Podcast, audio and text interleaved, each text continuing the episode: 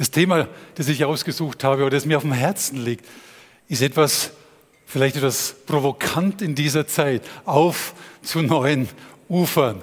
Vielleicht hat jeder von euch schon mal, wenn er das Bild sieht von meinen fünf Freunden hier, äh, die Sehnsucht aufzubrechen nach neuen Ländern und nach neuen Erfahrungen und Wegen. Und, äh, aber ich glaube, so provokant dies gerade ist in dieser Zeit, ähm, in einer Zeit, wo scheinbar nichts mehr geht, so glaube ich doch, dass äh, uns der Herr auf etwas Neues vorbereiten will. Und trotz diesen Reisebeschränkungen und allem, es wird eine Zeit kommen und ich glaube, dass, dass ein Aufbruch kommen wird.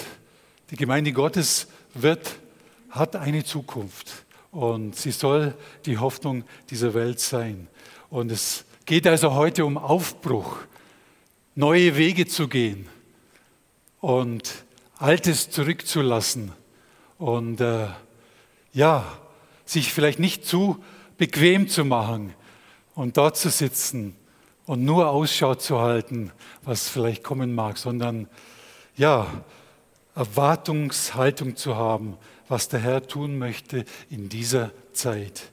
Und ich habe in letzter Zeit eben das Buch Josua und die Richter gelesen. Ich habe wieder meine Hörbibel entdeckt. Ich fahre öfters, bin jetzt mit dem Autos, Auto unterwegs zu, zu, zu meiner Mutter und da habe ich länger, längere Zeit zu hören und da habe ich das Buch Josua und Richter gelesen und äh, mir ist wieder neu aufgefallen, was dieses Buch äh, doch für ein wirklich ein neues Kapitel für die Geschichte Israels war. Es war ein Aufbruch. Es ist die Geschichte Josua äh, und den Israeliten, die das gelobte Land einnehmen. Und Josua führt eine ganze Nation in eine neue Bestimmung.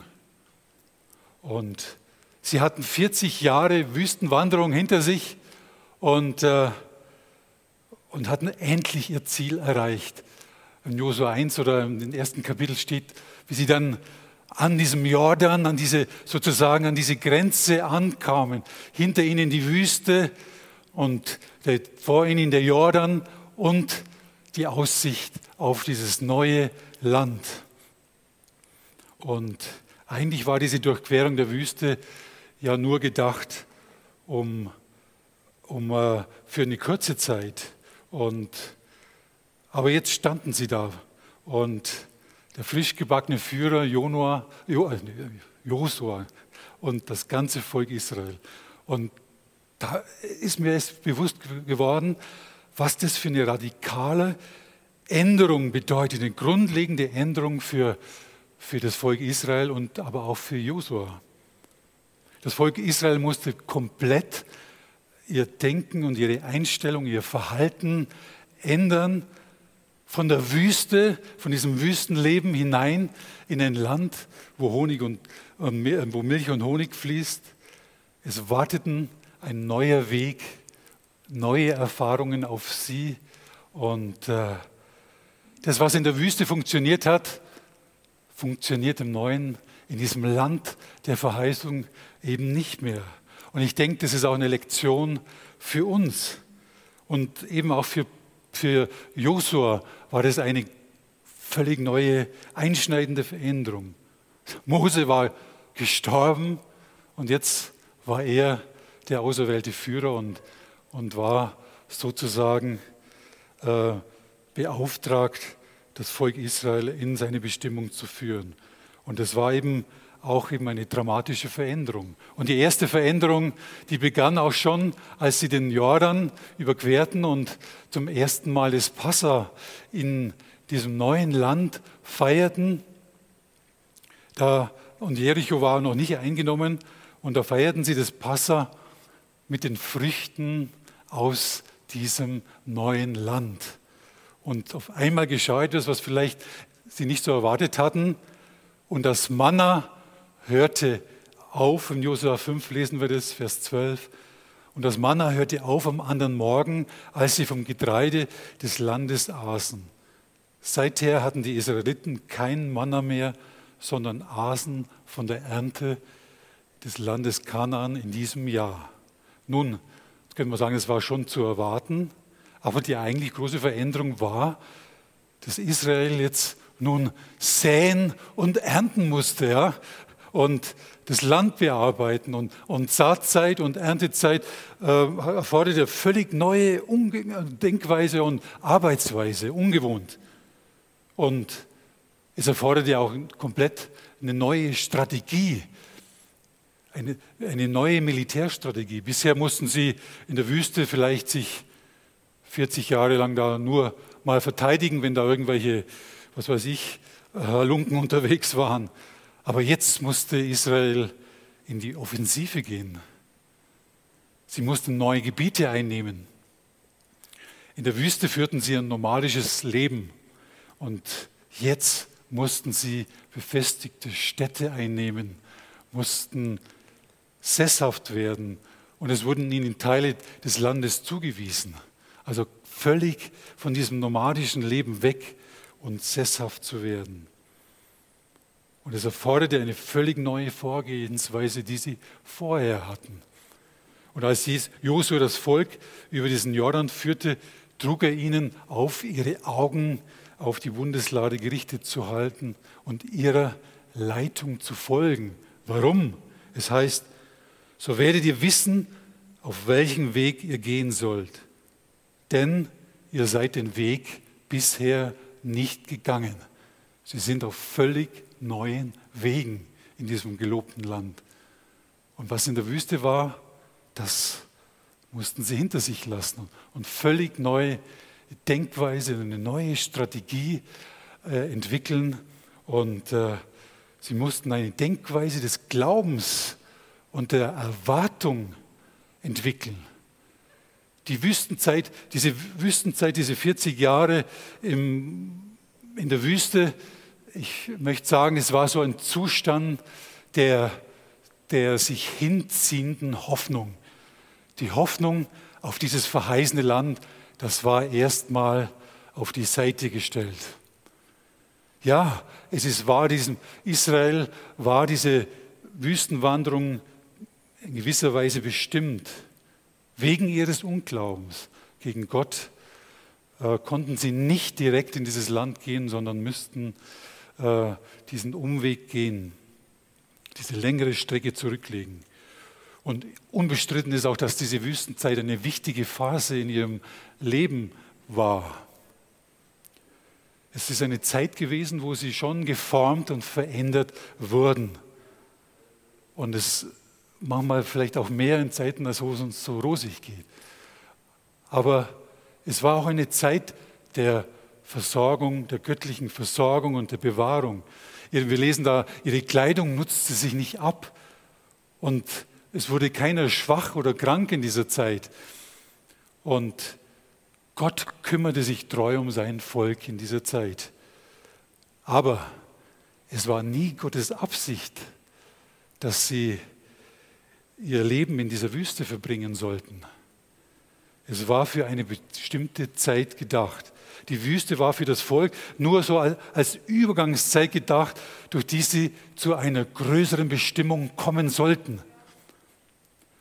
Und tragischerweise sah eine ganze Generation nie das gelobte Land und verpasste das, was Gott für sie bereitet hatte. Und ich denke, das ist auch ein bisschen eine Lehre für uns. Wie oft sind wir zufrieden in einer geistlichen Wüste zu leben, die nie wirklich für uns als Kinder Gottes bestimmt war. Zu oft leben wir in diesem Zustand der hinziehenden Hoffnung. Ja, der Spatz in der Hand ist besser als die Taube auf dem Dach oder das bekannte Elend ist oftmals besser als die unbekannte Chance. Aber wir gehen, ja, wir gehen manchmal durch die Wüste. Das ist so, aber wir verweilen nicht darin. Das ist nicht unsere Bestimmung. Gott ruft uns auf, genauso wie Josua und das Volk, diesen Schritt zu tun, diesen Jordan zu überqueren und in die Verheißung und die Zukunft dieses, die er für sie vorgesehen hat, einzunehmen. Einzunehmen. Nicht nur so durch die Wüste streichen und mal so hin und her, sondern eine Strategie zu haben, auf Gott zu schauen und vorwärts zu gehen. Und mir ist aufgefallen, die Frage ist ja, was hat diese Generation unterschieden von der Generation davor? Welche Merkmale oder welche Eigenschaften hatte sie? Und da sind mir einige Punkte aufgefallen und die möchte ich jetzt mit uns eingehen oder darauf hinweisen. Ich glaube, ein wichtiger Unterschied war, es war eine Erwartungshaltung da. Es war eine Erwartungshaltung der neuen Dinge. Und ich weiß, angesichts dieser Zeiten heute, jetzt klingt es vielleicht ein bisschen komisch. Man ist so eingenullt in dieser Phase, aber erwarten wir das Neue. Vielleicht ist diese Zeit ja auch nur eine Vorbereitungszeit für das, was Gott für uns vorbereitet hat und vorbereiten will. Ja? Also wir dürfen aus der Geschichte Josa und dem Volk Israel lernen. Und äh, Josua hatte eine echte Erwartungshaltung. Und ich glaube, das ist eine zentrale Eigenschaft. Er wagte es im Glauben vorauszugehen auf diesen Wegen, die du nicht gekannt hast die du zuvor nicht betreten hast. Diese Erwartungshaltung, wenn man in die Geschichte der, der Kirche der, schaut, in der Gemeinde, da gab es immer wieder Männer und Frauen Gottes, die diese Erwartungshaltung hatten, die diese äh, Veränderungen kamen, eben weil sie, diese Männer, nicht diesen Status quo akzeptierten. Sie betrachteten ihn aber sie entdeckten im Wort Gottes dieses Neue, das, was Gott für sie, für ihr Land bestimmt hat. Denken wir in unserem Land einfach an Martin Luther oder an einen John Wesley oder einen John Knox.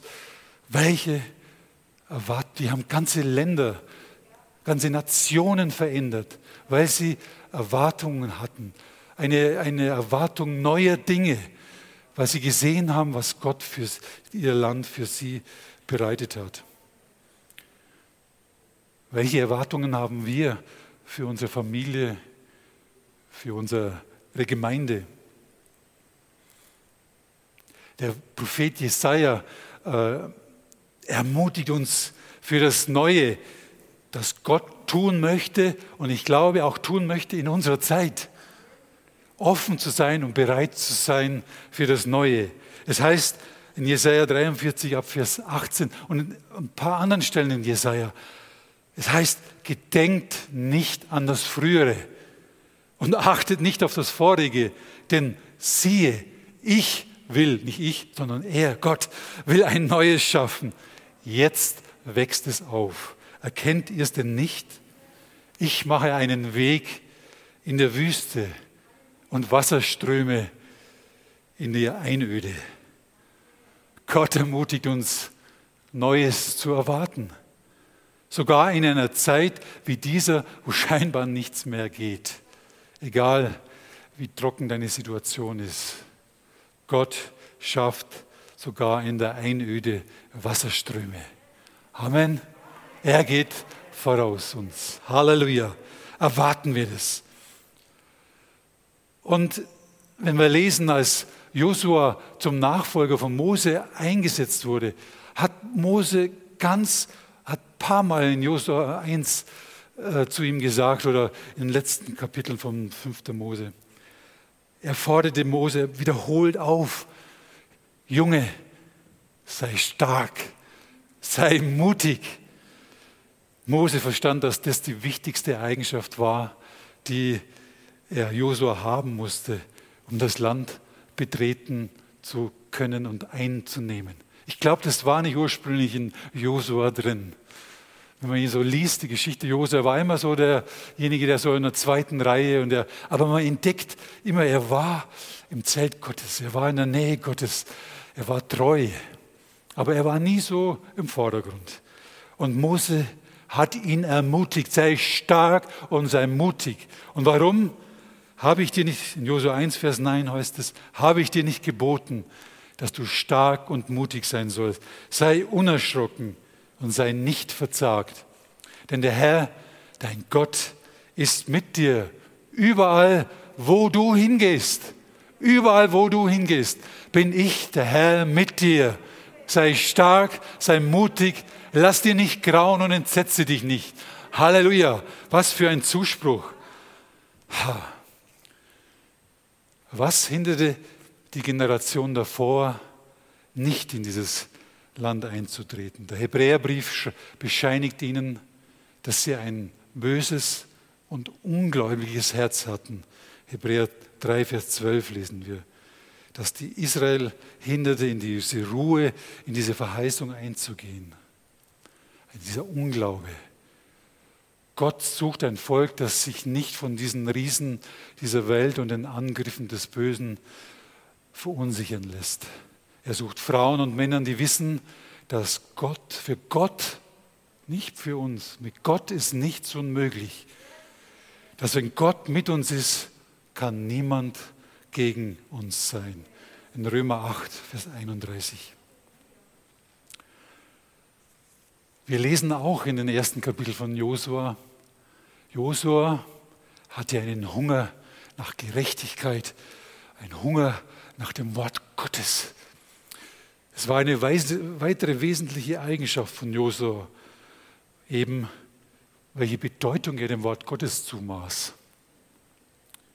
Handel, er handelte nicht auf seine Weise, sondern auf Gottes Weise. Man liest so häufig immer, wenn man Josua Kapitel durchliest, immer wieder lesen wir, dass er tat genau wie Mose geboten hat. Genauso hat es Gott ihm aufgetragen vom Beginn an seiner Berufung. Es heißt in Josua 1, Vers 7, wieder, nur sei recht stark und sei mutig, dass du darauf achtest, nach dem ganzen Gesetz zu handeln, das mein Knecht Mose dir geboten hat weiche nicht davon ab, weder zur rechten noch zur linken, damit du überall Erfolg hast, wo immer du auch hingehst. Wollen wir nicht alle Erfolg? Hör auf das Wort Gottes. Weiche nicht davon ab. In Josua 8, Vers äh, 1 und 8 und wir lesen dann weiter, dieses Buch des Gesetzes soll nicht von deinem Mund weichen. Du sollst Tag und Nacht darüber nachsinnen, es bewegen in deinem Herzen. Ja, da bleibt nicht viel Zeit für anderes, könnte man meinen. Aber es geht ja nicht darum, nur mit der Bibel von da an rumzulaufen, sondern dieses Wort zu bewegen, immer wieder im Herzen zu tragen und darüber nachzusinnen und nach alledem zu handeln, heißt es. Dann wirst du auf deinen Wegen zum Ziel gelangen.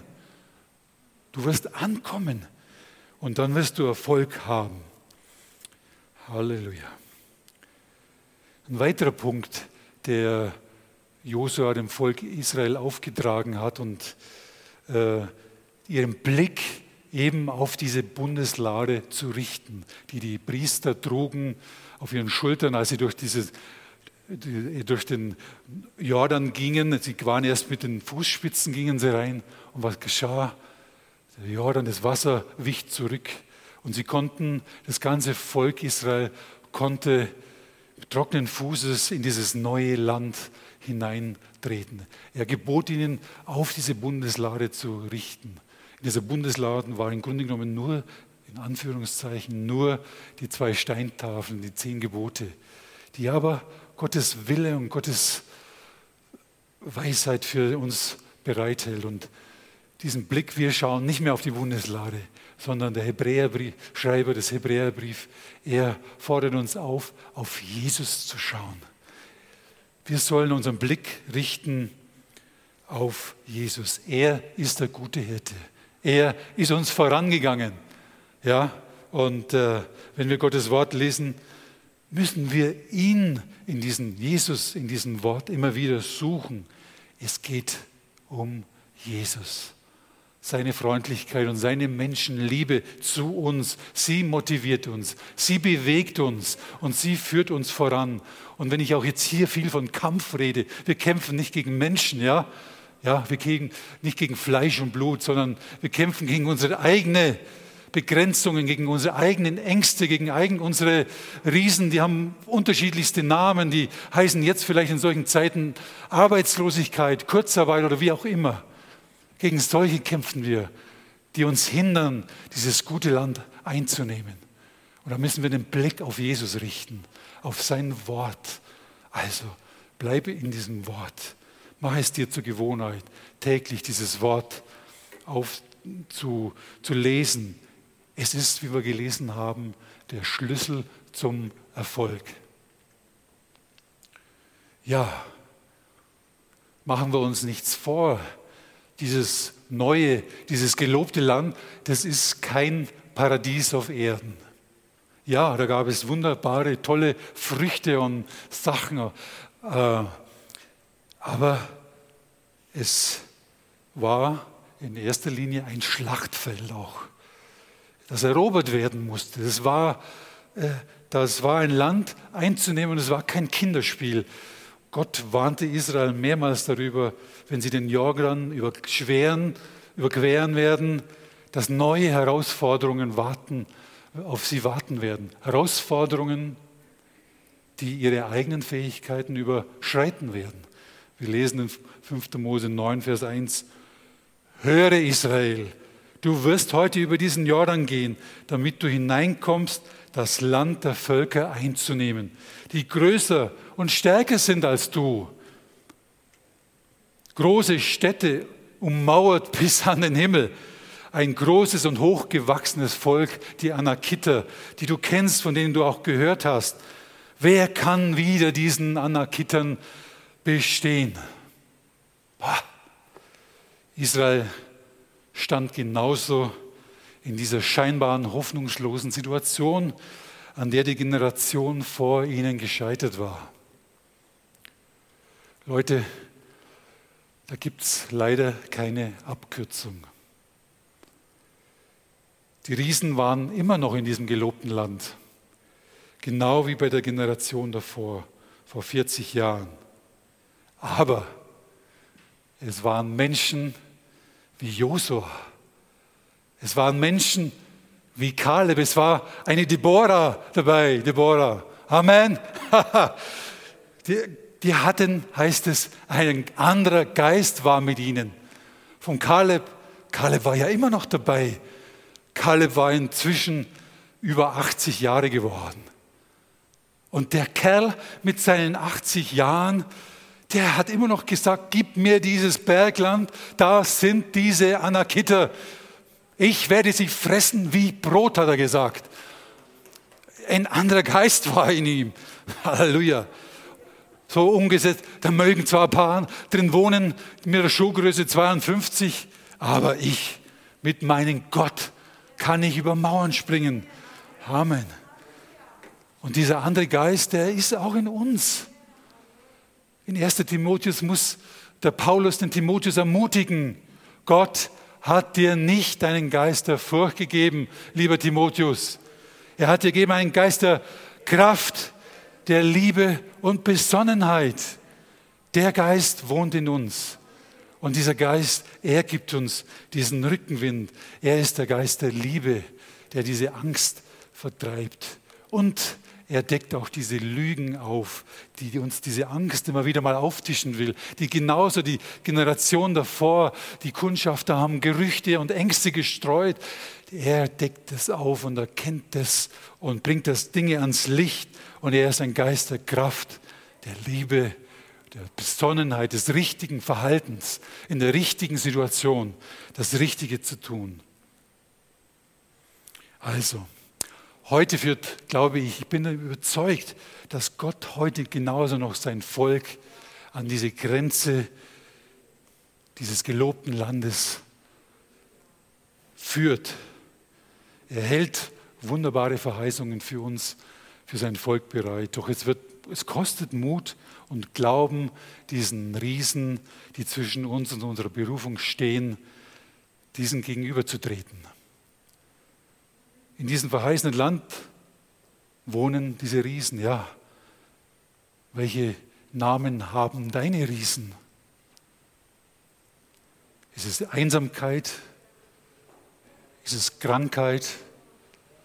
Ist es Angst vor Altersarmut oder Bedeutungslosigkeit, Schwäche? Und du stehst vielleicht auch gerade vor so einer Situation, wo du hoffnungslos bist, wo du auch so auf einem Jordan stehst und das Alte zurücklassen musst und Neues hineintreten musst, was Gott verheißen hat. Und das Schlimme daran ist, je länger wir zögern und uns es gemütlich machen, vielleicht so wie diese fünf hier sich da so gemütlich im Stuhl hocken, je länger wir es uns gemütlich machen, und je länger wir verweilen, umso größer werden diese Riesen. Die machen sich richtig bequem in diesem Land. Aber wisst ihr, die Riesen sind kostbare Gelegenheiten für unseren Gott. Kostbare Gelegenheiten, über unsere Schwachheit hinauszuwachsen, weil wir können es ja eh nicht. Gott wird es tun. Wir sollen nicht angstvoll auf diese Riesen starren, sondern wir schauen auf unseren Gott. Er ist größer, er kämpft auf. Aber wir müssen aufstehen. Gott will sie zusammen mit dir vernichten. Du schaffst es mit Gottes Hilfe. Gott spricht dir Mut zu. Schau auf Jesus. Lass dich durch sein Wort leiten und erwarte Neues. Erwarte Neues. Wir müssen uns diesen Kampf stellen. Da gibt es leider keine Abkürzung. Und diese Kraft Gottes manifestiert sich, wenn du losgehst. Ja, du musst losgehen. Amen. Du musst aus diesem Stuhl raus. Und ich glaube eben, dass diese aktuelle Krise viele von uns wieder an dieses Ufer des Jordans stellt und äh, ich glaube, Gott lädt dich ein, sich vielleicht neu zu besinnen auf die Verheißungen, die er dir gegeben hat und neue Wege zu gehen. Und er lädt dich ein, vielleicht diesen Ort des mittelmäßigen Christentums zu verlassen und in das Land einzutreten, das er dir für dich bereitet hat. Ich habe so viele schon gehört und ich muss sagen, ich habe mich selber auch schon ertappt zu sagen, oh, ich hoffe, dass dieses, das Zeug jetzt endlich mal vorbei ist und dass, wir, dass es alles so wird, wie es vorher war. Ja, es ist so verständlich, mir geht es auch so. Aber wisst ihr, ich glaube, es wird nicht mehr so, wie es war. Und ich bin auch überzeugt, dass wir es ein großes Stück uns nicht mehr erlauben können, so weiterzuleben, wie es war. Ich glaube schon, dass es ein Wake-up-Call ist, in dieser Zeit zu leben. Und Herausforderungen werden uns begegnen. Und ich glaube auch, dass wir diese Krise überwinden werden, aber wir müssen ausschauen auf das Neue, was kommt. Also, in dieses gelobte Land zu kommen, bedeutet Hingabe. Es bedeutet, einen Hunger zu haben auf die Verheißungen, die Gott aus seinem Wort für uns gegeben hat. Und es bedeutet eine neue Entschlossenheit und auch den Staub von mancher Religiosität abzuschütteln und auszustrecken für dem, was Gott für uns hat. Wir müssen uns selbst das erklären, immer wieder neu, dass ein neuer Tag beginnt. Und auch unserem Feind müssen wir das erklären. Ein neuer Tag beginnt. Halleluja. Was ist dieses Gebiet, dieses neue Land, was der Herr, diese neue, diese Bestimmung, in der wir hineinkommen wollen oder sollen? Ich glaube, das ist für jeden sicherlich etwas anderes. Es, kann, es wird unterschiedlich aussehen. Wir haben alle unterschiedliche Berufungen. Und ich glaube auch, ich rede auch nicht hier unbedingt vom vollzeitlichen Dienst, vielleicht für manche von uns, den Schritt zu wagen.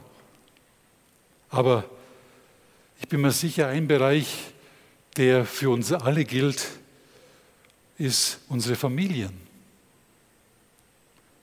Josua prophezeite mit Kühnheit über seine Familie. Das war eben auch dieser Josua, der sagte in Josua 24, Vers 15, liebes Israel, sagte so quasi, wenn ihr auch alle andere Wege gehen wollt in Zukunft, ich aber und mein Haus also nicht das Haus, wo wir wohnen, sondern er meint seine Familie.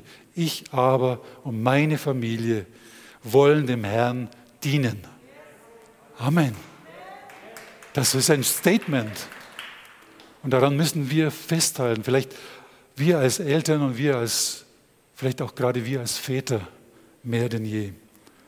Dass wir, unseren, dass wir das als Motto nehmen und unseren Blick auf unsere Kinder und Kindeskinder richten.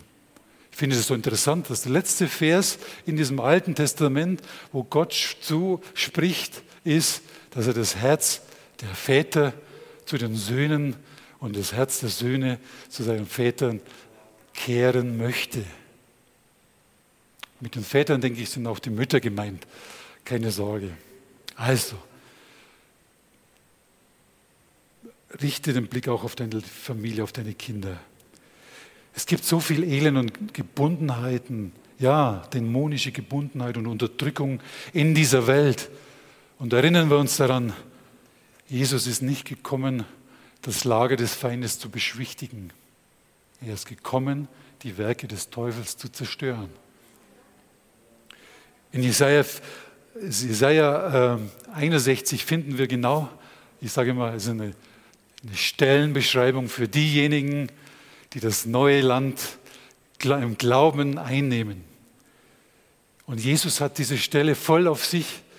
Wenn er aufstand, hat er gesagt, diese Schrift ist vor euren Augen erfüllt, sagt er. Aber es hat sich nicht nur in ihm erfüllt, er reicht diese Beschreibung an uns weiter. Es heißt der Geist des Herrn ist auf mir, denn der Herr hat mich gesalbt, er hat mich gesandt, den Elenden die frohe Botschaft zu bringen, zu verbinden, die gebrochenen Herzens sind, Freilassung auszurufen den Gefangenen, Öffnung der Kerker für die Gebundenen auszurufen, das Gnadenjahr des Herrn und Tag der Rache für unseren Gott zu trösten, die Trauernden, den Trauernden Zions Frieden, ihnen Kopfschmuck statt Asche zu geben, Freudenöl statt Trauer, ein Ruhmesgewand statt eines verzagten Geistes, damit sie Terebinden der Gerechtigkeit, Terebinden ist eine Pflanze, ein Gott, ein Baum, werden, eine Pflanzung des Herrn, dass er sich durch sie verherrlicht. Er will sich durch euch, durch uns verherrlichen. Der Geist Gottes ist mit uns. Er ist auf uns. Und wir können manchmal viel diskutieren und viel reden. Ich finde es auch so toll, wenn äh, der Lukas da unterwegs ist und ich das äh, einfach, manchmal verliert man sich so in Diskussionen Frag lieber doch mal, kann ich für dich beten? Und dann, Gott steht zu seinem Wort. Und manchmal passieren da wunderbare Dinge. Also, und auch wenn wir am Dienstag zusammenkommen und für unser Land beten und für die Gemeinde beten, unser, unser Land, Nationen sind auch ein Schlachtfeld.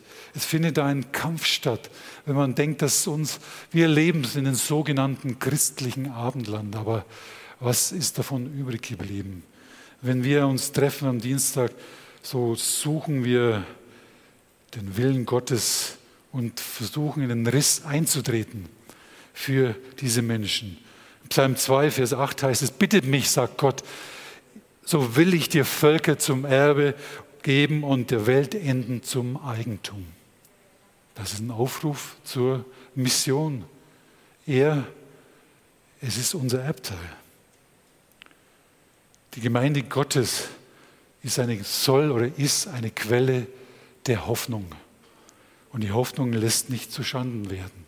Und das glaube ich auch wir, wenn wir dieser, hier gesetzt sind, in diese Stadt, in dieses Land, dass wir ein Licht sind und dann, dass äh, wir von dieser Hoffnung erzählen. Ja, ich komme jetzt an dieser Stelle zum Ende äh, meine Ausführungen.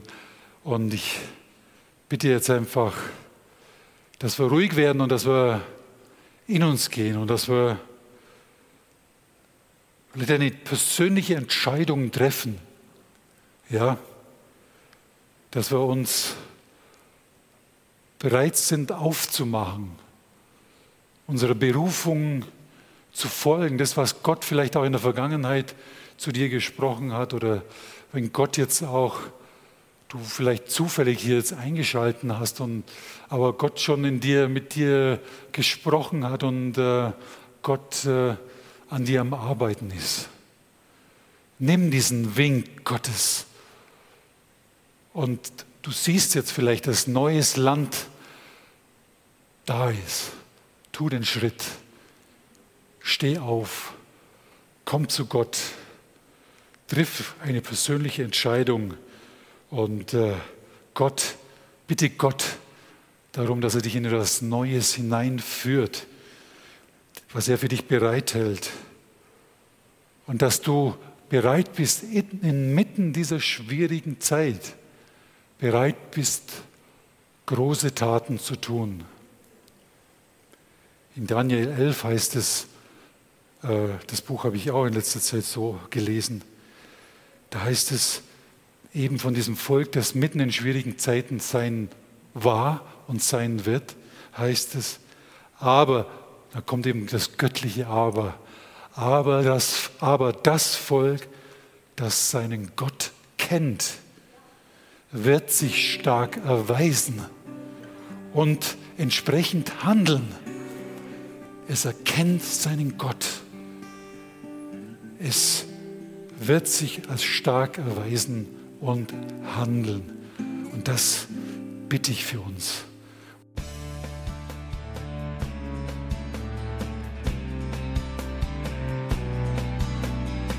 Liebe Zuhörer, das war ein Ausschnitt eines Gottesdienstes hier im Gospel Life Center.